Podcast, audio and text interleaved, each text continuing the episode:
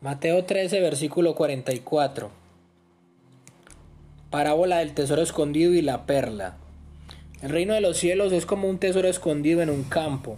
Cuando un hombre lo descubrió, lo volvió a esconder. Y lleno de alegría fue y vendió todo lo que tenía y compró ese campo.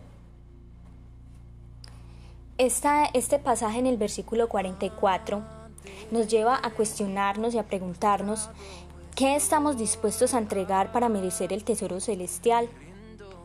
Vemos que este hombre encontró un gran tesoro y dice la palabra que lleno de alegría, lleno de gozo, vendió todo lo que tenía para comprar el campo en donde se encontraba este tesoro.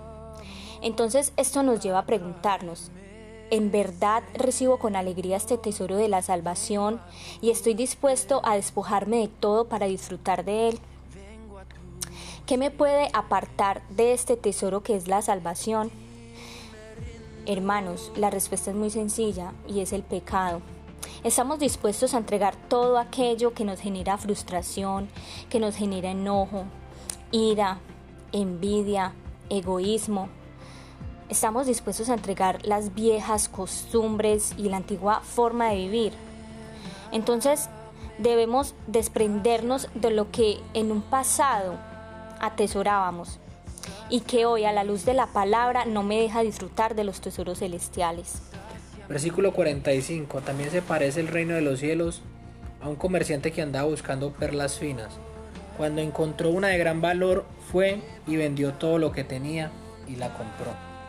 Y nuevamente la palabra me está diciendo, en verdad, ¿qué es lo que tiene valor para mí en esta tierra?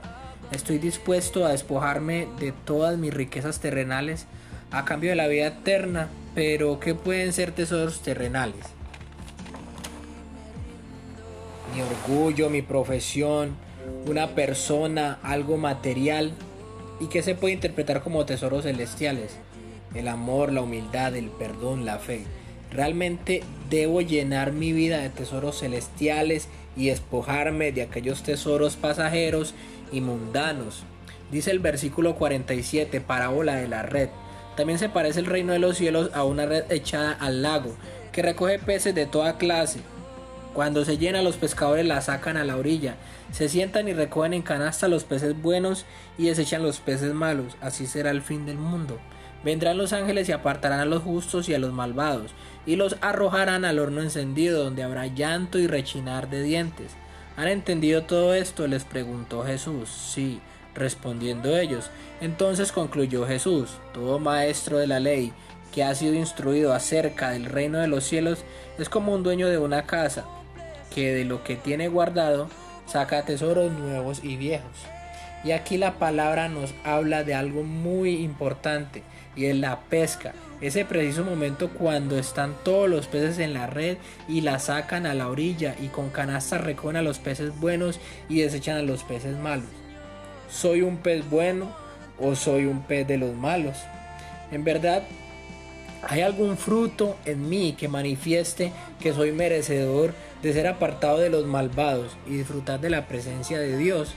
Eso nos lleva a ser conscientes que para ser merecedores del reino de Dios, de disfrutar de los tesoros celestiales, debe haber un cambio de perspectiva y de prioridades que manifiesten nuestras obras como el producto de apartarnos del mal y hacer el bien.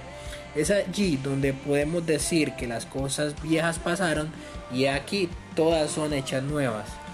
Claro que sí, entonces esta mañana queremos invitarlos a que no nos conformemos con solo con lo que hemos leído y hemos escuchado, sino que eh, quedamos retados a volver a leer para que el Espíritu Santo sea quien, quien revele a nuestra mente y a nuestro corazón y, que revele todo, todo aquello que nosotros debemos de entregar, todo aquello de lo cual nosotros debemos despojarnos, debemos renunciar, para que el Espíritu Santo sea quien eh, redarguya, sea quien renueve, transforme nuestra manera de vivir y que nosotros seamos esas personas que crezcamos como esos árboles frondosos, donde toda persona necesitada venga a nosotros y pueda ser ministradas a través de la palabra de Dios que salga de nuestra boca, porque primero fue sembrada en nuestro corazón.